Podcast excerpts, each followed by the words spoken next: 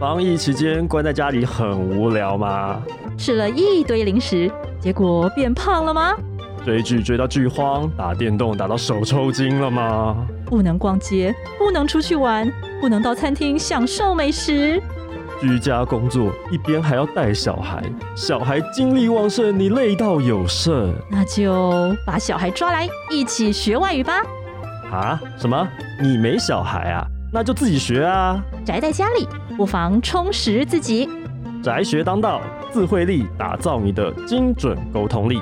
即日起至八月十六日，到博客来网络书店购买 Easy 丛书馆全系列书籍，众多特价书籍最低六折。消费满六九九，可在现折五十元。活动链接还有更多优惠讯息，都放在节目简介上喽。疫情总会过去，现在练功正是时候。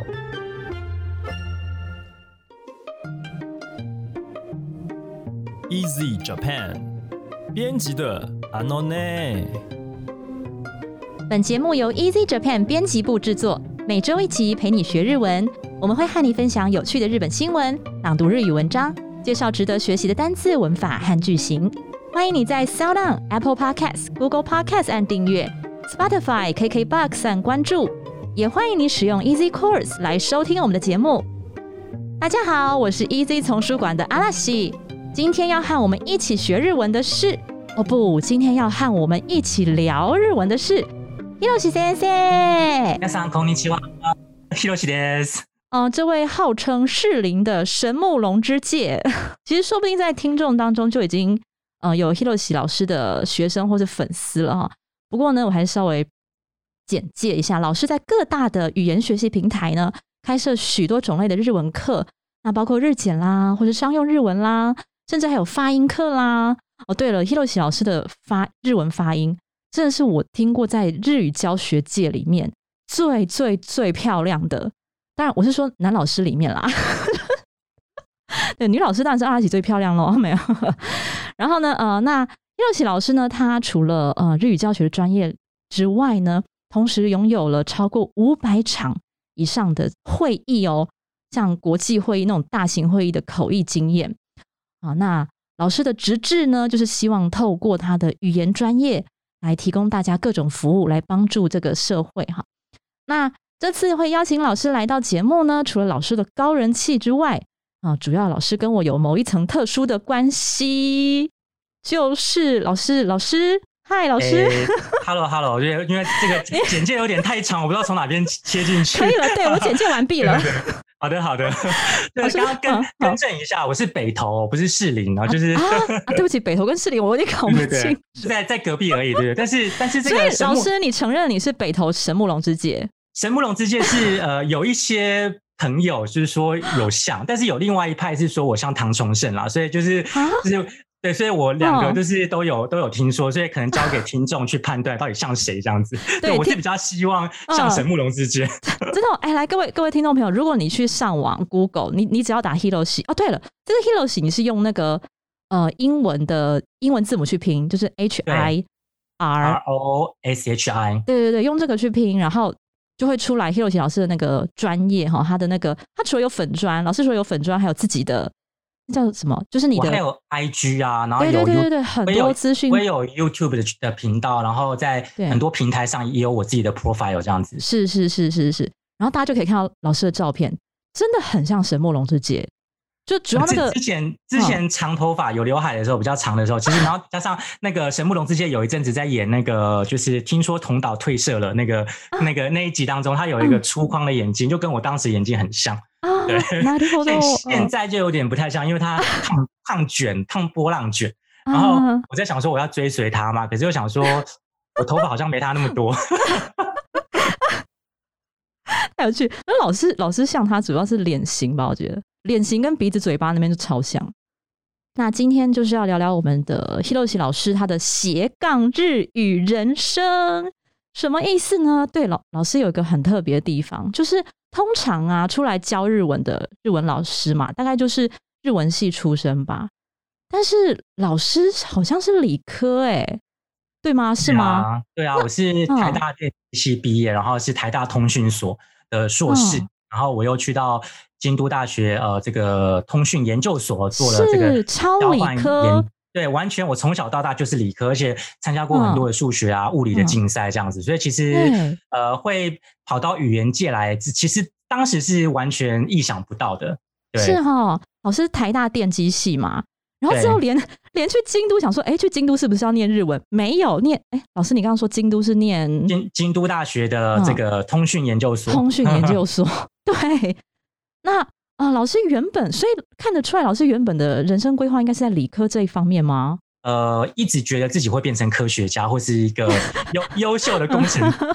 对，嗯后来进到大学之后，发现哦，哇，真的人外有人，就是真的是嗯无法竞争，就是大家自己的资质可能哦就是大概在没有办法到最最前面一趴这样。因为老师你在台大呀，台大就是对啊，没，错，就是旁边都竞争是太激烈了啊，牛嗯鬼蛇神超级多，非常强，这样子，每个都是什么金牌啊，这个是什么什么南南一中第一名啊，中一中第一名什么的，没对。错，是呃，什么时候开始学？那为什么会想要学日文？嗯，其实我高中就学过第二外语，当时是选嗯日文，但是因为那时候其实也是学的非常的跌跌撞撞，然后甚至期末考可能都呃好像在被当的边缘，因为其实没有什么兴趣，只是因为你必须要选一个第二外语。没错，对被逼的。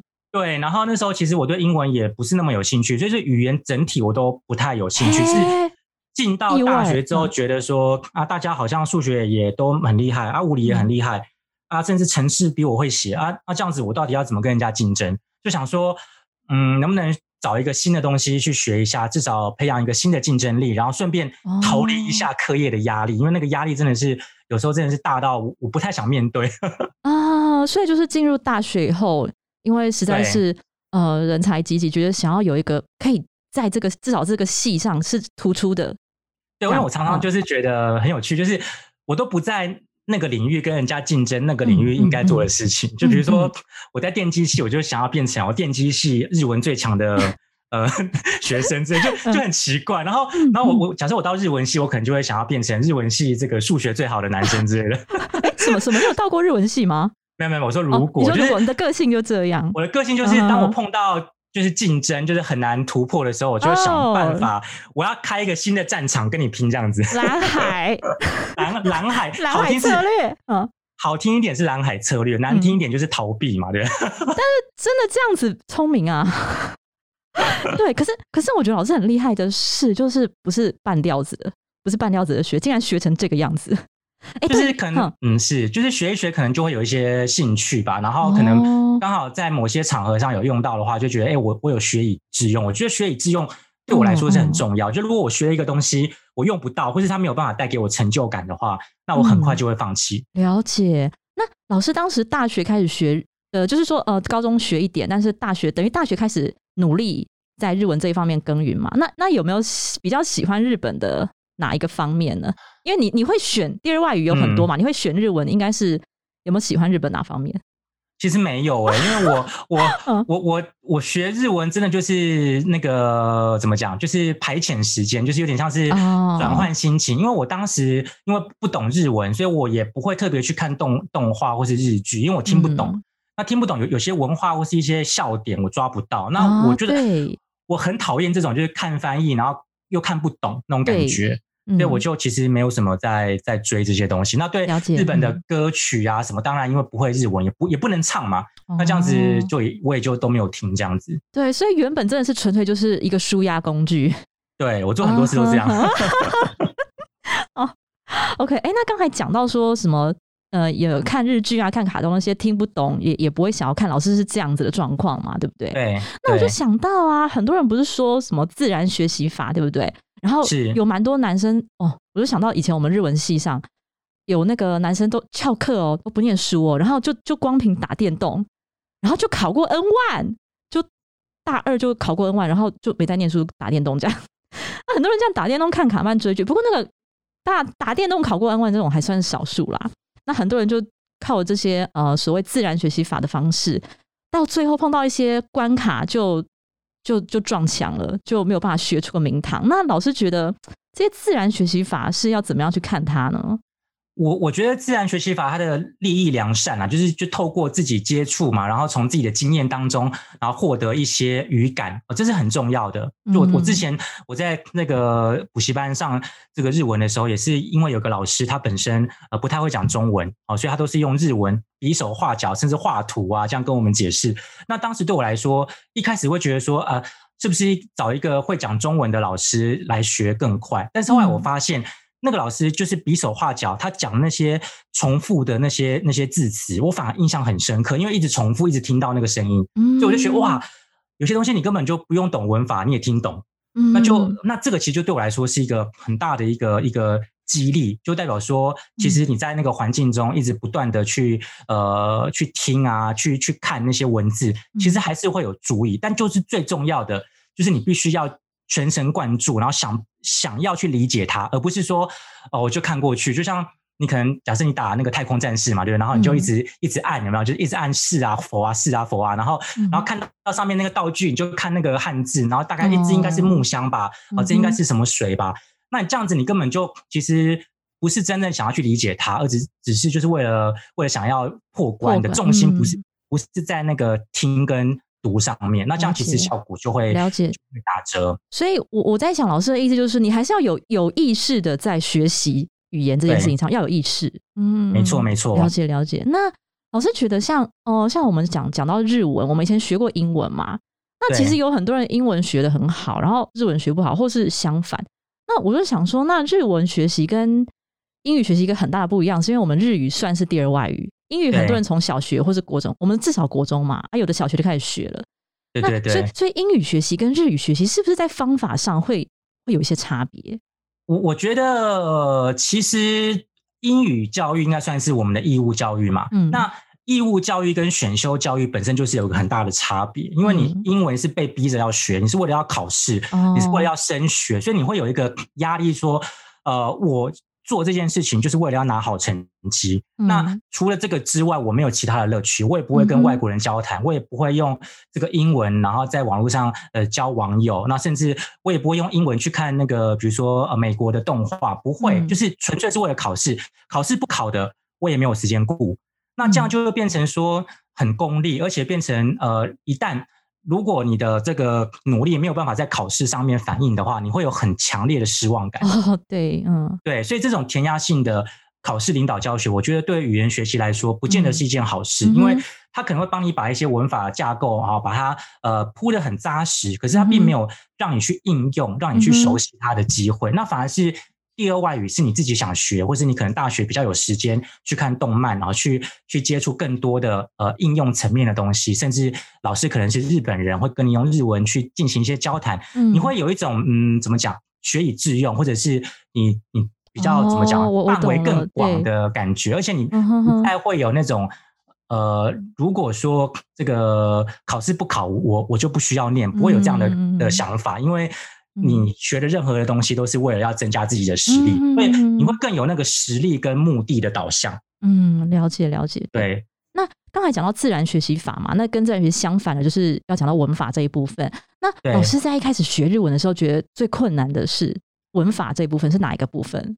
我觉得一开始可能在助词上面就是蛮大的一个挑战，就是哎，为什么有些用 de，有有些有些用 ni，而且当时日籍老师其实一开始也可能讲的不清楚啊，就是场所就是用 de 嘛，可是也有场所用 ni 的啊，对不对？所以就是有很多那种界限不呃分不清楚，那只能靠我当时累积的语感去判断，还有加上说动词变化，哦，动词变化像 t 型好了。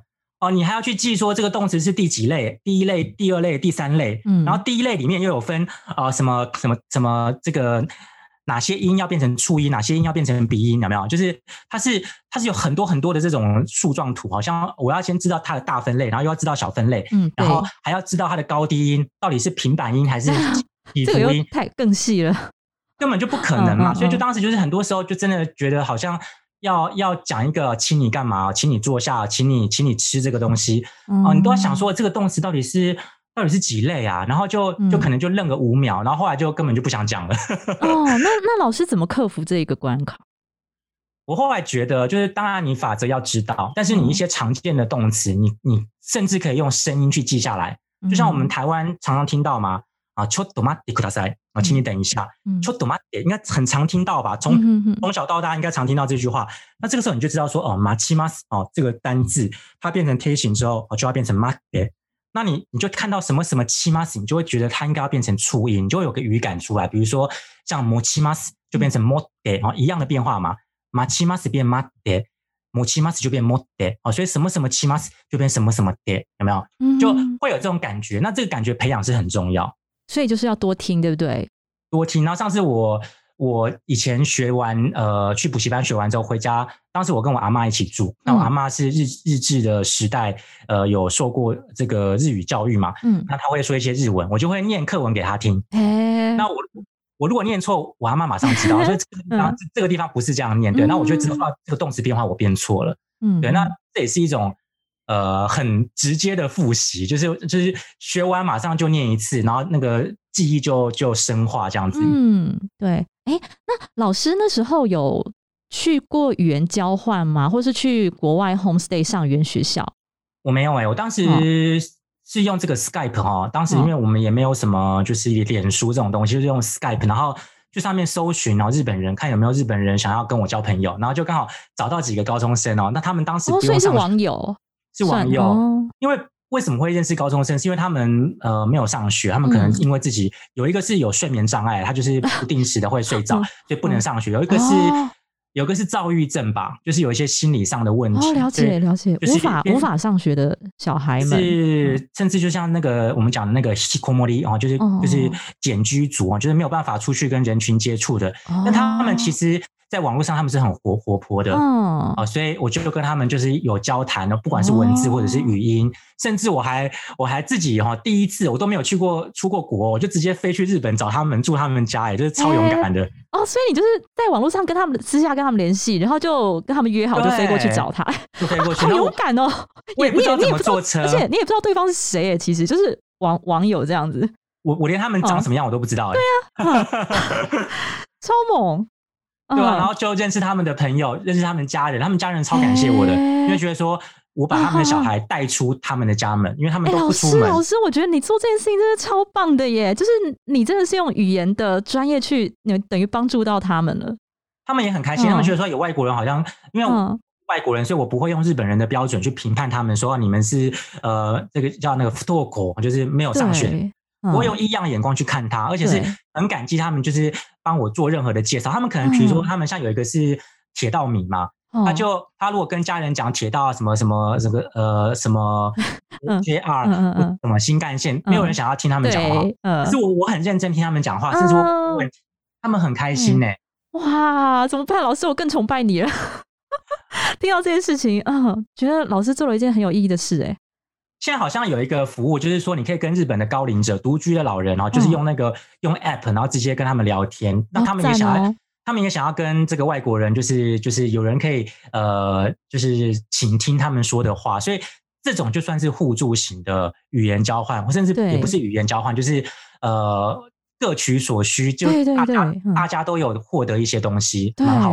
哦，那老师毕业之后去京都留学，京大嘛，对不对？对。那这个部分在老师的日语学习或文化学习上有得到什么值得分享的部分吗？我觉得去京都就是全面的应用我学过的东西，就是已经不是去那边学日文，是去那边用日文。嗯啊，比如说我在学校里面有助教嘛，就是呃带带带着我呃带交换学生的助教，那也会有教授嘛，教授会带我们去。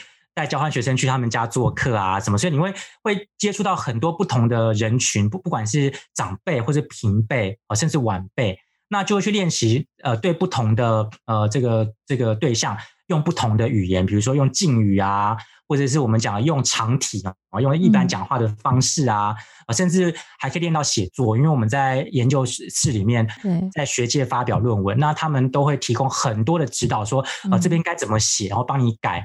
啊，当时就是学到很多，因为我当时就是用那种呃比较口语的方式在写论文，他们说不行，要对，嗯，要写很就是文绉绉啊，就是就是要写的很像学术的论文。他们帮我改了好多个版本，那我全部都存下来，就是去复习，说哦这个情况这样写就是很很很怎么讲，很书面啊，很学术这样子。那所以在学术的交谈啊，学术的写作，一般的交谈或者跟长辈的交谈。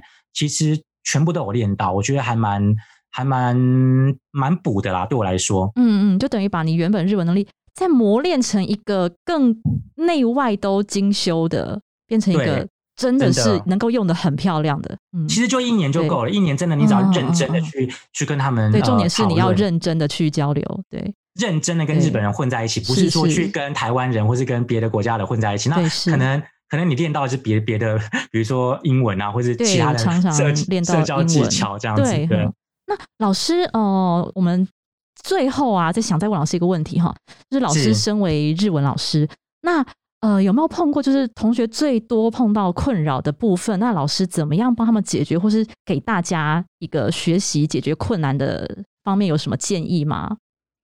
我觉得我最常碰到的同学有两个，算是。金 C 素谈嘛，就是那个人生人生相谈那种，对人生的那种咨询，就说，哎，我学日文真的有用吗？这是我最常碰到大灾问，就是看你要用在哪边。因为当时其实像我学西班牙文，我当时只是希望可以听懂我的偶像，就是我的呃网球大师哦，红土大师纳达尔他的赛访，因为他的英文我真的听不懂，因为西班牙腔的英文听不懂。为了要听懂他的西文，所以我去学西文，就这么简单。那后来。我变成去西班牙游学，认识很多朋友。我去，我带团去西班牙，哈，这个带一个游学团去去西班牙，呃，照顾这些西文系的小朋友，就变他们好像领队那种感觉。我觉得那都是额外的人生的收获。所以有时候你不太能够一一定要用工作能不能赚钱这样去区分说，哦，学这个语言是好或是不好。嗯，了解了解。必须要用整体的人生的收获，或者是你对这个。语言到底嗯是不是真的很喜欢？能不能从中得到乐趣？对对，老师刚才讲到，我就想到一个，就是你可能就是要忠于自己的感觉，忠于自己的初衷吧。你你原本的一个初衷动力在哪里？对，就去追吧。嗯，我觉得人是一个很重要的的的呃，算是动力。如果认识到朋友的话，嗯，你真的会想要跟那个朋友有更深一步、更更进一步的互动。那这个互动就会让你会想要把这个语言练好。对。好，那么机会难得哈，我们请老师简单介绍一下哇，我们下个礼拜就要推出的老师的新书来，对，真的是，真的是哦哦，这这个这个这个要说起来，这对对对对，这个要说，我不能让我说，因为我说会说太久，我请老师简单介绍一下。真的就是，真的是我因为这本这本书真的是哦，算是燃烧了我很多生命的。对，因为主要是一直很想出书，但是出书比第第一本书比较没有经验，所以在这个篇幅的控制啊，哦，在这个版型啊各方面校稿，其实真的都是非常非常呃困难的一个挑战。那终于把它写完。那这本书其实是针对初中级的学习者设计的。那我把文法分成不同的单元哦。由深啊由浅入深的去介绍，除了针对不同的文法去做剖析之外，也有大量的例句跟练习题哦。想要想要帮助同学去理解并测验自己是否把这些文法要点都学会。嗯，这本书我觉得有一个很大的特色是，我的例句还蛮灵活的啊，就是就是真的，我我我整稿，我第一次整稿整到就是在电脑前笑到不行。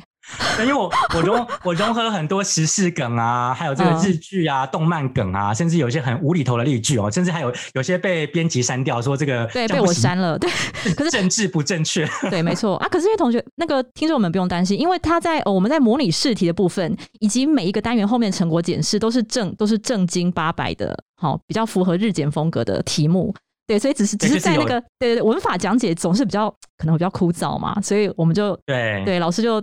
讲说，嗯，例句要活泼一些，就是有融合正经的，有融合不正经的时事啊，动漫梗，让大家可以在比较轻松的心情之下，学会一些复杂的文法或句型，而且比较跟得上现代潮流。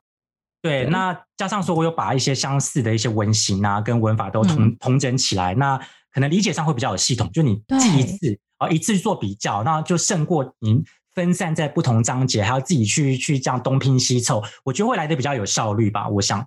对，没错。那我补充一下哦，这本新书是八月五号上市，嗯，八月五号就可以在各大书店买到喽，或者是你要在那个博客来上面哈订购等等。今天啊，我们真的非常的谢谢老师来到我们节目上哈。那因为老师还有非常非常多的东西可以跟我们分享，那就留待下一次的节目再请老师来跟我们聊聊喽。好的，好的，谢谢大家的邀请啊！如果你喜欢我们的节目，欢迎你加入 Easy Japan 脸书粉丝专业和 IG，你可以留言发讯息，也欢迎在 Apple Podcast 帮我们打五星评分、写评论，告诉我们你还想知道哪些和学日语有关的话题。希望你能将我们的节目分享给更多想要学习日语的朋友们。那么今天的节目就到此结束喽，谢谢你的收听，我们下一集再见，撒哟那拉，拜拜，またね。